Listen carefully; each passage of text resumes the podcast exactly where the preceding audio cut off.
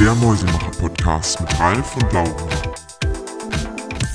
Und damit herzlich willkommen zur fünften Folge vom Mäusemacher-Podcast. Mein Name ist Laura und neben mir sitzt wieder mal Ralf. Und wir wollen heute mit euch über das Thema Immobilien für. Anfänger sprechen. Ja, super. Wir haben so ein paar Stichpunkte gemacht, wie wir zu dem Thema kommen. Und ja, was wir auf jeden Fall mal gesagt haben möchten heute. Ja, es wird heute ein bisschen spannend. Ich habe gar nichts vorbereitet. Ich auch nicht. Heute strukturiert Ralf erstmalig die Folge. Okay. Und ähm, ich hoffe, das wird was, ganz ehrlich gesagt. Äh, da bin ich noch nicht von überzeugt, aber schauen wir mal, wie es so entwickelt. Ihr könnt ja am Ende mal ein, ein Feedback da lassen, ob es euch gefallen hat oder ob Laura in Zukunft wieder strukturieren soll. Oh Mann. Ja, gut. Laura, erzähl doch mal kurz, wie stehst du denn zu der Szene oder was hast du bislang mit der Szene Immobilie zu tun? Du bist ja der Gute Profi hier. Überleitung. Ja, wa- ja hm, was heißt Profi? Also ich habe es theoretisch gelernt, sag ich mal. Okay. Also ich habe eine Ausbildung gemacht zur Bauzeichnerin, arbeite jetzt in einer Wohnungsbaugenossenschaft und studiere Wirtschaftsingenieurwesen im Bereich Bau und Immobilien. Und ja, das ist ja so der theoretische Weg, sag ich mal. Du bist ja einen sehr praktischen Okay. gegangen. Ja, ich habe gar nichts gelernt, also um sie da. Allgemein nicht. Nee, allgemein nicht. Okay, ähm, also genau, das soll euch auch mal so ein bisschen Mut machen. Man muss nicht aus der Branche kommen, so wie ich. Ich habe da auch gar keine Berührungspunkte ähm, ja, zu, zu dem Thema. Und bin selber jetzt vor vier Jahren angefangen, habe dort meine erste, erste Wohnung gekauft. Und ja, die erste Wohnung war damals noch, also damals vor vier Jahren, zur Eigennutzung. Und im gleichen Jahr aber noch das erste Mehrfamilienhaus gekauft mit vier Wohnungen und zwei Garagen. Hat sich bis jetzt dann auch sehr gut entwickelt und bin dann einfach am Ball geblieben. Und ja, so ein bisschen, wie man da hinkommen kann, das wollen wir euch jetzt mal in diesem Podcast hier erzählen. Also vorab ist es kein ähm, ja, Riesenwissen oder keine riesen Wissensvoraussetzung ja, erforderlich, um damit Immobilien mal zu starten. Sondern Mathematik bis zur fünften Klasse, bis zur sechsten Klasse. Ach so. Plus, minus geteilt, bisschen Prozentrechnung und Ganz normal in der fünften Klasse. dann sollte es eigentlich, oder was hat man in der fünften Klasse, ich weiß gar nicht mehr, oder ist das schon in der vierten Klasse, dass man da mit dem Thema schon durch ist. Also man braucht hier keine großen Formeln rechnen, keine Summen, ja, Summen muss man vielleicht auch schon mal bilden, aber keine, keine Mengenlehre machen. Gut, fangen wir mal an. Also wir sind ja angefangen mit dem Thema ähm, Aktien. Und Aktien und Immobilien haben so zwei Gemeinsamkeiten. Weißt du das so? Was haben die für zwei Gemeinsamkeiten? Nee, weiß ich nicht, erzählen. Weißt du nicht? Zum einen, dass es Sachwerte sind, würde ich sagen. Ja, genau, da wollte ich darauf hinaus. Also das Thema Sachwerte. Und ich glaube, noch nicht nur ich, du bist ja auch schon mittlerweile der Meinung, dass das Investieren jetzt, oder nicht jetzt, aber es war schon immer sehr, sehr gut, hat immer eine gute Rendite gebracht, aber ich glaube, jetzt in Zukunft wird der Renditeunterschied zwischen Sachwerten und Geldwerten ähm, gefühlt noch größer werden. Weil Sachwerte können nicht so beliebig ja, erhöht werden, wie jetzt zum Beispiel Geldwerte, was zum Beispiel Anleihe ist. Also der Staat, der kann ja fast unbegrenzt Anleihen rausgeben, was die Notenbank aufkauft. Und es wird ja so viel Geld gedruckt zurzeit. Und da ja, hat man fast ein schlechtes Gefühl, viel Geld ganz normal auf dem Bankkonto liegen zu haben. Das hört man auch immer mehr von Leuten, dass sie da auf der Suche sind, was, ja, was machen zu wollen halt, ne? um halt ihr Bargeld vom Konto, was sie jetzt nicht brauchen als Liquidität, wegzubekommen. Ja, also die Nachfrage, so habe ich es zumindest gelesen, ist momentan halt immer noch äh, sehr hoch. Also auch zu Zeiten der Krise ähm, wollten die Leute halt ja immer noch kaufen. Die Preise sind stabil gewe- geblieben. Mhm. Und das ist eigentlich, sag ich mal, ein gutes Argument dafür, dass äh, du recht hast und Immobilien eine sichere Sache sind. Genau, klar, Immobilien schwanken auch im Wert. Hat auch schon mal Phasen schwacher Immobiliennachfragen in Deutschland gegeben. Aber ähm, jetzt vor allem mit der, ja, wir werden schon mal durch ein schwaches Tal oder durch ein schwächeres Tal durchgehen. Aber langfristig, ähm, weil es halt Sachwerte sind Und wenn man eine gute Vermietbarkeit hat, denke ich mal, dass man da nicht, nicht viel mit falsch machen wird. Vor allem, wenn man die noch beliehen hat, ähm, Immobilie, also mit Kredit gekauft hat, dann hat man noch eine Inflation, die mit an, der, mit an den Kredit nagt, also die den Wert des Geldes herabsetzt, die Inflation. Und glaube ich schon, dass man da, da langfristig relativ gut aufgestellt ist. Gut, wo wollten wir anfangen jetzt hier in dieser Podcast-Folge? Und zwar mit den Grundvoraussetzungen. Was denkst du, Laura? Was sind so Grundvoraussetzungen, um in Immobilien investieren zu können? Beim Aktien hatten wir ja gesagt, okay, da können wir anfangen als 25 oder mit 25 Euro im Monat einen Sparplan einrichten. Dann kann es sofort losgehen. Was ja. denkst du, was hier? Also gute Frage. Kann ich natürlich leicht beantworten, da ja gerade die Technik nicht richtig mitgespielt hat. Ja, ich würde als ersten Punkt erstmal denken, dass ja Liquidität wichtig ist. Also ich brauche ja erstmal Geld, um etwas kaufen zu können. Und zwar mehr als 25 Euro in der Regel. Genau, also wichtig ist, dass man einen gewissen Betrag da hat. Ob man den jetzt einsetzt oder nicht, ähm, das ist erstmal Nebensache, aber auf jeden Fall sollte man schon ein bisschen mehr Geld haben.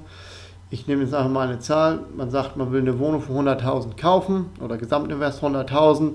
Da sollte man schon 10.000 bis 20.000 Euro, ob man die jetzt in das Projekt mit rein investieren möchte. Also man sagt, ich finanziere 80.000 und 20.000 stecke ich eigenes Geld rein.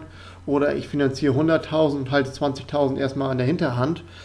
Ähm, das ist erstmal nebensächlich, beziehungsweise nicht nebensächlich, aber schon mal ein bisschen eigenes Geld damit mitzuhaben, um das Risiko ein bisschen rauszunehmen, um aber auch, wie du schon gerade gesagt hattest, wenn man die jetzt 80.000 in dem Beispiel finanziert und keine 100.000, dass man noch 20.000 Liquidität auf dem Konto hat, falls mal, ja, es kann ja mal sein, dass ein Mieter nicht bezahlt, dass eine neue Küche rein muss, dass du eine neue Heizung brauchst, dass du dass die Wohnung mal renoviert werden muss. Da kann man halt mal Pech mit haben. Und wenn man dann ja nicht flüssig ist, dann hat man ein kleines Problem. Ja, und du sagst schon die ganze Zeit das Wort finanzieren. Ähm, was brauche ich denn, um überhaupt an so eine Finanzierung zu kommen? Es kriegt ja nicht jeder einfach so das Geld von der Bank und hier, wie viel brauchst du? Eine Million, nimm mit. Sondern ich muss da irgendwie, ja, drankommen, sag ich mal. Genau, also da gibt es auch so ein paar Grundvoraussetzungen. Und zwar erstmal das Thema Schufa, kennt glaube ich jeder oder jeder schon mal gehört, dass man eine gute Schufa haben sollte. Und eine gute Schufa, was ist damit gemeint? Also man sollte keine, keine negativen Einträge haben. Du hast mir gerade mal ein Beispiel von HM Ach gesagt. genau, ja. Also ähm, ich habe auch schon mal eine Schufa beantragen müssen, eine Schufa-Auskunft. Und zwar, als ich ähm, jetzt meine Zweitwohnung ähm, ja, gemietet habe oder, sage ich mal, erstmal mich darauf beworben habe, da wollte der Vermieter das sehen. Und da habe ich auch gesehen, dass bei mir zum Beispiel ähm, ja kein, An kein Eintrag im herkömmlichen Sinne drin ist, sondern dass man aber sehen kann, wer die Schufa-Auskunft alles angefragt hat. Und bei mir stand zum Beispiel drin, dass HM meine Schufa-Auskunft angefragt hat. Okay, also hast du wieder eine Unterhose auf Kredit gekauft. So ungefähr. Nee, aber wenn man halt auf Rechnung äh, kauft, dann scheint es wohl vorzu vorzukommen, dass solche Unternehmen halt mal die Schufa-Auskunft, auch wenn man bezahlt und keinen Eintrag hat, dass man trotzdem mal das abgefragt bekommt. Okay. Scheinbar. Also mhm. ist mein einziger Eintrag gewesen. Ich habe auch 97 Punkte, 97 Prozent, ich weiß gar nicht. Ja, wie dieser Score ist das, ne? Der genau, genau. Steht, da steht auch runter, so können 100 sein, keine Einträge.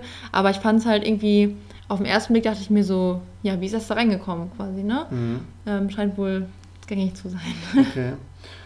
Als Beispiel, jetzt mal vorab oder schon mal als kleinen Tipp, man macht das ja oft, ich mache es halt so, dass man, ja, wenn man mehr, wenn man jetzt ein Objekt konkret kaufen möchte, dass man dann mehrere Banken anfragt und welche einen das beste Angebot macht. Und da würde ich dann gleich schon mal vorab sagen, bitte prüfen Sie das Angebot ähm, oder bitte machen Sie mir ein Angebot, aber erstmal ohne Schufa ähm. Also nicht, wenn er eine Bank guckt, okay, dann sieht er, da haben schon zehn andere Banken eine Schufa-Abfrage bei dem gestellt. Dann denkt die Bank natürlich auch, okay, zehn oder neun andere Banken haben den schon weggeschickt, als Beispiel mal, obwohl du nur ein Angebot einholen wolltest. Und da würde ich dann erst sagen, wenn es dann konkret wird, das Angebot ist gut von der Bank, dass ihr dann ähm, der Bank erlaubt, dass sie eine Schufa, ähm, eine Schufa-Abfrage macht. Ansonsten, so wie Laura gerade erzählt hat, hast du da 10, 15 Banken drin stehen, die da ja in den letzten drei Monaten eine Schufa-Abfrage bei dir gemacht haben. Macht auch nicht so den besten Eindruck. Das wusste ich gar nicht. Das, äh, also ich meine, das ist logisch, aber ähm, war mir jetzt gerade auch nicht so bewusst, bevor Nee. du es gesagt hast, auf jeden Fall. Also das vielleicht nochmal, wenn man dann Angebote einholt, ähm, kommen wir aber ja nochmal dazu, dass man da erstmal sagt bei der Bank, bitte noch keine Schufa einfragen. Wenn es denn konkret wird, dann können Sie gerne eine Schufa-Abfrage stellen. Was ist denn mit dem Stichwort äh, Bürgschaft? Es ist ja oft so zum Beispiel, wenn Studenten und dergleichen eine Wohnung mieten, dass äh, die Vermieter dann eine Bürgschaft sehen wollen zum Beispiel. Oder irgendjemand, der haftet für den Fall, dass du nicht zahlen kannst. Von den Eltern bei Studenten jetzt als Beispiel. Ja, als, als? Beispiel. Kann ja auch theoretisch jemand anders sein, der Mhm. haftet dann im Endeffekt. Aber ähm, kann mir das auch weiterhelfen, wenn meine Schufa vielleicht nicht so gut ist? Das kann dir auch weiterhelfen, ja klar. Wenn du irgendjemand aus dem Bekanntenkreis hast, der Wahnsinnig ist. Ja, wahnsinnig nicht, aber der dir irgendwie helfen möchte, der dich dabei unterstützen möchte, in Immobilien zu investieren, kann der auch gerne natürlich mit für den Kredit bürgen. Als Beispiel mal eben. Viele haben auch, sollte man jetzt nicht unbedingt machen, falls was schief gehen sollte, aber vielleicht ein abgezahltes Einfamilienhaus, haben noch viel Bargeld liegen, dass man dann die versucht mit ins Boot reinzuholen, ähm, die einen dabei unterstützen. Einfach mal als Idee. Aber sonst, wenn du es ganz normal selber kaufen möchtest, dann gibt es da sonst noch so ein paar ja, Voraussetzungen. Wir hatten jetzt einmal die Schufa und du musst aber auch drei Gehaltsnachweise vorlegen können und da mindestens 2000 Euro netto, netto überhaben. Überhaben. Also das ist überhaben, aber 2000 Euro netto äh, verdienen im Monat. Tut aber ja auch nicht jeder, sag ich mal. Ist das äh, wirklich so ein, ist es äh, abhängig ähm, von der Kredithöhe oder ist das ein, ein Wert, der einfach so festlegt quasi? Aber für, für Leute, die in Immobilien investieren wollen, entweder du hast halt viel Geld noch auf der, auf der hohen Kante oder musst ein großes oder ein gutes Einkommen mitbringen.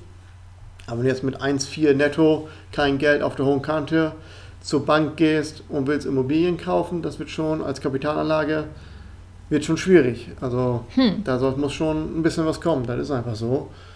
Weil die Bank rechnet nämlich so. Also du hast ja als normaler Mensch deine normalen Fixkosten. Du hast vielleicht ein Auto, was du bezahlen musst. Du hast eine Wohnung, die du gemietet hast. Du musst Essen, Trinken kaufen. Die Und- Kinder. Ja, eventuell musst du noch Kinder. Ähm, du hast ein Handy. Kinder musst du mit, ja, mit durch die Zeit bringen. Und wenn dann nicht genug überbleibt, also du musst auf jeden Fall, ähm, so willst die Bank auf jeden Fall sehen, dass du so viel Überschuss hast, dass du deine erste Immobilie, selbst wenn der Mieter mal nicht bezahlt, weil sie halt noch keine Referenzwerte von dir hat, ähm, dass du die aus deinem Einkommen mitfinanzieren kannst.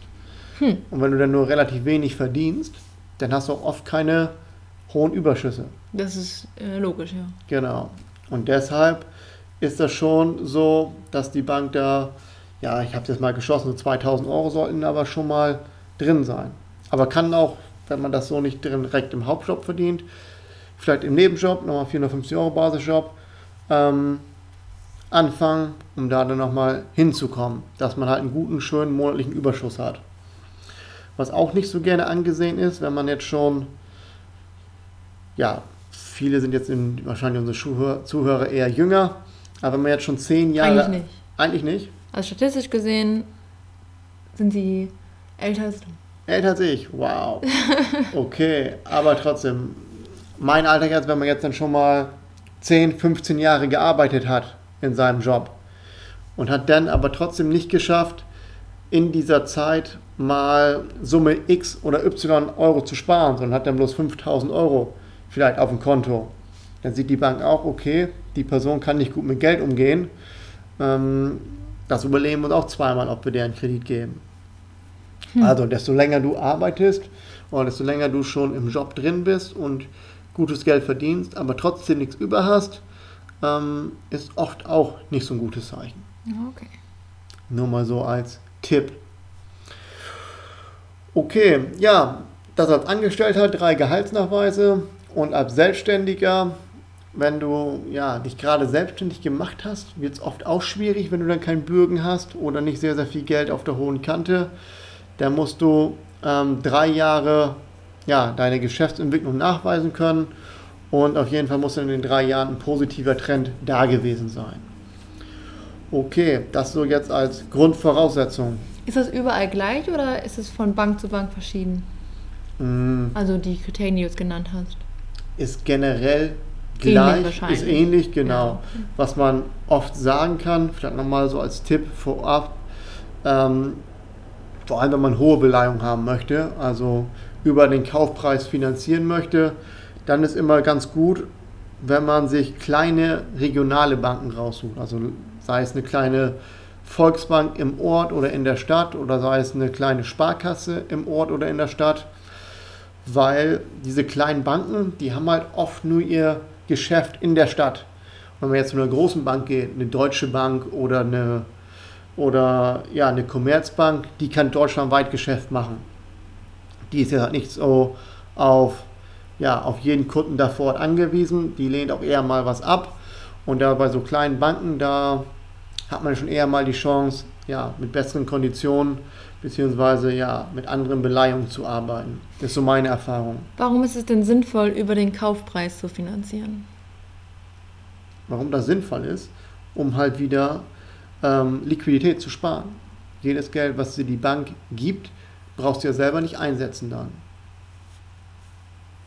Das heißt, angenommen, wieder bei unserem 100.000 Euro Beispiel, Gesamtinvest 100.000, ähm, du finanzierst komplett die 100.000 und hast 20.000 auf der hohen Kante, finanzierst du 100.000 und nicht 80.000, sondern behältst deine Liquidität für den Notfall, was wir gerade mal gesagt hatten, Heizung geht kaputt oder sonst was und bist dann halt noch flüssig und nicht überflüssig. Okay. Okay. Ja. Habe ich übrigens gewusst, okay. Ich wollte nur. So. Ich bin ja auch jeder Fragensteller, das ist ja meine Rolle im Podcast. Mhm. Und auch wenn ich jetzt nicht mehr so planlos bin wie vorher, muss ich ja meiner äh, Rolle treu bleiben. Mhm. Und deswegen. Ja, du Äh, kommst ja aus der Branche. ne? Du bist ich ja komme aus der. Branche, ich bin da aufgewachsen, kann man sagen. Profi-Investor. Ich habe nie was anderes gemacht außer Kellner. Okay. Na gut, das waren jetzt so ein bisschen die Grundvoraussetzungen. Wollen wir mal weitergehen zur Immobilie, was man da kaufen sollte als Anfang oder am Anfang. Und ich hatte es ja gerade am Anfang schon mal so erzählt. Mein erstes Objekt war ja eine Eigentumswohnung für, zur Eigennutzung, um einfach mal den Prozess kennenzulernen. Also vom Besichtigung, also mehrere Objekte besichtigt, ähm, sich Wohnungen und Gebäude angeguckt, Lagen kennengelernt vor Ort, auch mit der Bank gesprochen und dann die erste Eigentumswohnung gekauft zur Eigennutzung und dann im gleichen Jahr das erste Mehrfamilienhaus. Warst du da damals noch Student oder warst du da schon fertig studiert? Ich hatte schon direkt, oder was heißt direkt, aber relativ früh schon das Ziel, ähm, sobald ich fertig bin mit dem Studium und meine drei Gehaltsabrechnungen habe, ähm, möchte ich anfangen, Immobilien zu kaufen. Also du warst schon fertig Ich war schon fertig, genau, weil als Student, da hat man ja nicht unbedingt ein Einkommen, um jetzt in Immobilien zu Du investieren. hast ja dual studiert und glaube ich ja auch keine Miete zahlen müssen. Trotzdem reicht sowas aber nicht, wenn man dann ein Azubi-Gehalt von, ich weiß gar nicht mehr genau, 700, 800 Euro bekommen hat. Da wir dann keine, Wirklich? keine Ich hätte gedacht, du würdest äh, mehr bekommen, weil du ja bei einem richtig großen Konzern äh, untergekommen bist. nein, Wundert mich jetzt. nein, war ja ein Studium im Praxisverbund, das war wie eine Ausbildungsvergütung. Und ich glaube nicht, dass ein da eine, ein Kreditinstitut eine Finanzierung gibt. Weiß ich nicht. Ich glaube nicht. Okay, wie gesagt, dann hatte ich dann gewartet. Ich glaube, ich hatte nicht mal drei Monate gewartet. Ich habe dann zwei Monate oder einen Monat gewartet. Da kam dann ein passendes Objekt und dann habe ich die, die Wohnung zur Eigennutzung gekauft und im gleichen Jahr das erste Mehrfamilienhaus. Aber jetzt für euch als Anfänger vielleicht, wie kann man da anfangen? Hat alles seine Vor- und Nachteile. Eigentumswohnung oder Mehrfamilienhaus. Was kannst du dir vorstellen, Laura, du als Profi aus der Branche, was wäre denn ein Vorteil von einer Eigentumswohnung, wenn man da, wenn man sich zuerst eine Eigentumswohnung kauft, anstatt ein Mehrfamilienhaus? Uff, ähm, ja, also eine Sache, die wir schon öfter ähm, besprochen haben, sag ich mal, ist, wenn du in einem Objekt ja privat wohnst, dass du die dann schneller steuerfrei weiterverkaufen kannst. Also eine Wohnung, hast du ja mal mir erzählt, ich hoffe, das stimmt jetzt auch, äh, musst du ja ein Jahr bewohnen oder meinetwegen auch ein Haus selbst bewohnen und dann kannst du es halt steuerfrei weiterverkaufen. Beim Mehrfamilienhaus, was vermietet äh, ist, wären es, glaube ich, zehn Jahre. Genau. Das wäre, ja, das ist jetzt noch die andere Sache, wo wollen wir überhaupt hin? Aber ich glaube jetzt hier in diesem ersten Podcast, weil Laura sprach gerade so ein bisschen davon, ähm, ja, von, war ja schon fast in die Richtung Fix und Flip, also was kaufen, fertig machen, ein Jahr drin wohnen und wieder mit Gewinn weiter zu verkaufen. Das geht ja nur bei einer eigenen Wohnung oder beim Einfamilienhaus. Und hier jetzt im ersten Podcast soll es aber erstmal, glaube ich, darum gehen, ähm, mit Vermietung und Verpachtung, also mit ganz normaler Vermietung und Verpachtung, ähm, ja, sich nebenbei ein Vermögen aufzubauen, oder? Also jetzt nicht über Kaufen und Verkaufen Gewinne zu machen, sondern über Kaufen, Vermieten und dann Verkaufen. Ja, das können wir äh, gerne so halten. Das ist ja eine von dir geplante Folge. Genau. Aber das war also erst, was mir so in den Sinn gekommen ist Mhm. auf deine Frage. Aber lass uns jetzt mal darauf eingehen, wenn ich jetzt was kaufen möchte und es vermieten möchte. Sagen wir, ich halte es zehn Jahre und verkaufe es dann. Dann jetzt einmal die Abgrenzung zwischen Eigentumswohnung und Mehrfamilienhaus. Was denkst du, welches hat welche Vorteile und was hat welche Nachteile? Also Vorteil Einfamilienhaus, äh, Einfam Mehrfamilien- Vorteil Wohnung. Eigentumswohnung. Eigentumswohnung natürlich erstmal wird in der Regel kleiner sein als Mehrfamilienhaus. Genau, Ist für Einsteiger wahrscheinlich übersichtlicher, einfacher, vermutlich auch weniger zu tun. In der Regel, als wenn du ein ganzes Haus kaufst. Du musst dich um weniger kümmern Mhm. und ja, hast auch äh, keine Mieter, äh, die du versorgen musst, sondern das hat deine Wohnung, ne? Du hast dann einen, Ein Mieter vielleicht, einen Mieter dann, genau. du hast dann nicht irgendwie drei Wohnungen vermietet oder dergleichen. Richtig, genau. Also erstmal kleiner und kompakter, so eine Eigentumswohnung als ein Mehrfamilienhaus. Wird auch günstiger sein. Im Volumen her meinst du jetzt? Ähm, Oder wie meinst du günstiger? Ja, also in der Regel wird äh, vom, vom, von den Kosten her äh, ein Famili- eine, oh mein Gott, eine Eigentumswohnung ja weniger kosten als ein Mehrfamilienhaus. Ich denke, ich, also ich Du rede redest jetzt von Gesamtkaufpreis oder wovon redest du? genau auch von den laufenden Kosten, auch von den laufenden Kosten her, aber vor allen Dingen im Kaufhaus denke ich, vor allen Dingen im du Kauf, vor allen Dingen im Kaufpreis denke ich wird man da eine große Differenz sehen, äh, wenn wir von derselben Qualität sprechen zumindest. Also klar, es gibt auch ein Famili- es gibt auch Eigentumswohnungen, die riesengroß sind und direkt an der Spree, die werden natürlich äh, mehr kosten als hier in ein Familienhaus in unserer wunderschönen Heimatstadt. Mhm. Ähm, Aber, aber in der Regel, wenn es jetzt derselbe Ort ist, dieselbe Qualität von der Substanz her, derselbe Zustand, dann wird ähm, ja ein, eine Eigentumswohnung, eine kleine Eigentumswohnung günstiger sein. Allein auch wegen der Quadratmeterzahl. genau, das ist eigentlich der Punkt. Ein Mehrfamilienhaus ist ja meistens größer als eine Wohnung. Und deshalb ist das Gesamtvolumen, was man da ja, beim Kauf aufbringen muss, beim Mehrfamilienhaus schon größer als bei einer Wohnung. Ich kann eine Wohnung mit 50, 60 Quadratmeter kaufen und ein Mehrfamilienhaus, ein kleines, vielleicht geht bei 200 Quadratmetern mal los. Gibt es wahrscheinlich auch schon kleiner, aber da ist man halt schon fast beim drei- bis vierfachen und dann hat man auch den drei- bis vierfachen Preis halt. Ne? Genau, aber ein Pluspunkt fürs Mehrfamilienhaus hatten wir, glaube ich, in der vorletzten Folge erwähnt, aber ich bin mir jetzt auch nicht sicher.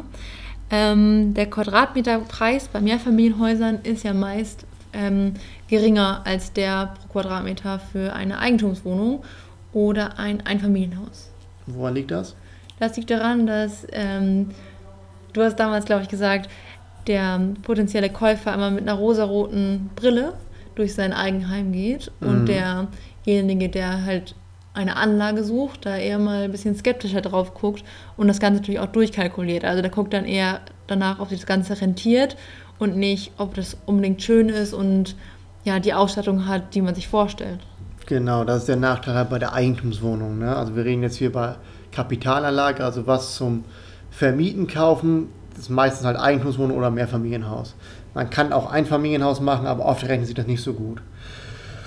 Weil halt der, Auf, der Instandhaltungsaufwand beim Einfamilienhaus äh, in Relation zu der Miete meistens zu hoch ist. Aber wir waren jetzt beim, ja, bei der Eigentumswohnung, da kann es halt auch oft vorkommen bei der Eigentumswohnung, dass halt auch Eigennutzer kommen, die gucken wollen, ne? Und die es Genau. auch kaufen wollen. Und die, wie du schon gerade richtig gesagt hattest, sind tendenziell bereit, höhere Preise zu bezahlen als der Kapitalanleger, weil die halt selber drinnen wohnen wollen und, wie du schon sagtest, mit ihrer rosa-roten Brille sich das angucken. Habe ich doch nochmal geschafft, wa? Hast du nochmal die Kurve bekommen? Ja. Ja, ich muss sagen, auch mal ein, also Entschuldigung an unsere Hörer. Ähm, ich bin, ich bin ziemlich müde. Alle meine Wörter heute verbraucht und äh, deswegen Okay. stotter ich hier manchmal ein bisschen. Alles gut, alles gut. Ja, genau. Auch bei Instandhaltung, bei Mehrfamilienhaus, wenn du da jetzt, ja, hast du oft auch ein Dach drauf auf dem Mehrfamilienhaus, du hast oft eine Heizungsanlage, du hast oft eine Elektrik, da bleiben die Kosten bei der Instandhaltung natürlich auch bei dir.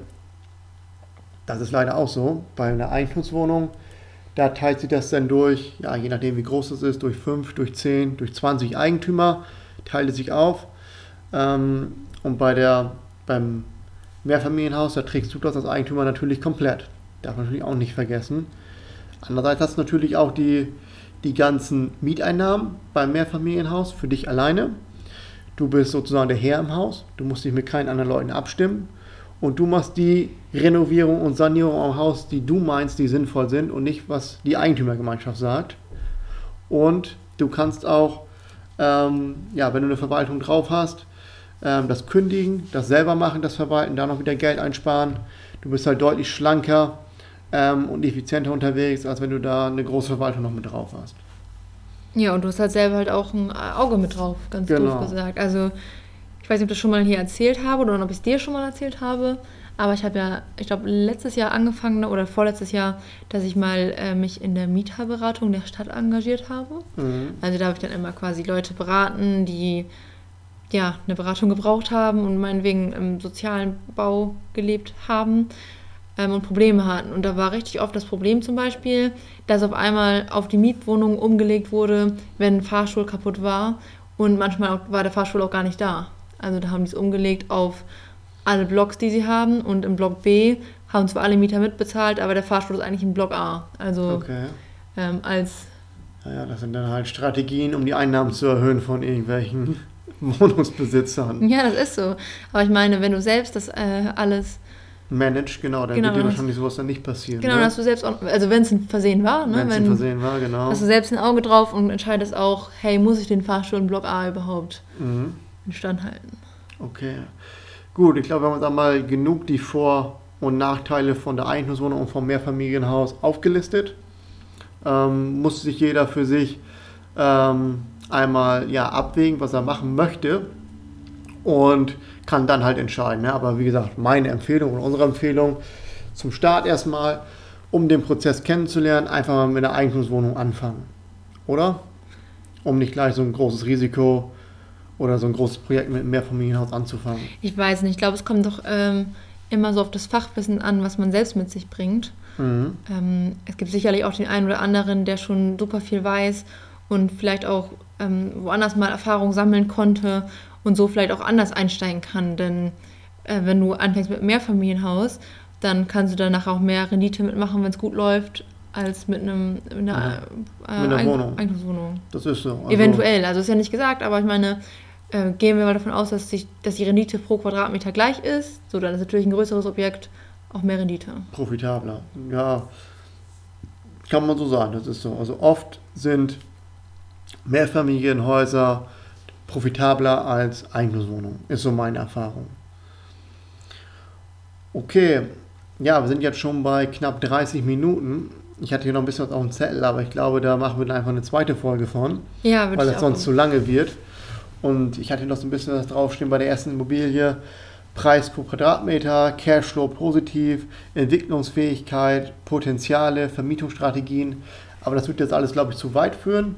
Ähm, wenn euch das oder der erste Teil jetzt gefallen hat, dann schaltet auf jeden Fall beim zweiten Teil hier wieder ein. Da setzen wir dann ein bisschen drauf fort. So ist es. Jede Woche wieder hier am äh, Dienstag oder beziehungsweise um 0 Uhr am Montag ist es ja sogar schon. Ähm, auf eurem Lieblings ähm, Ja. Podcast-Anbieter. Wir sind übrigens jetzt auch bei Overcast, falls ihr was sagt. Ich kenne nur iTunes. Ich kenne nur Spotify. Du kennst Spotify, ja, okay. Gut, Dann kennen wir gut. beide was. Alles klar, dann auf jeden Fall, ja, danke fürs Einschalten und wir hören uns dann im nächsten Podcast wieder, oder? Schöne Woche euch. Bis dann, ciao.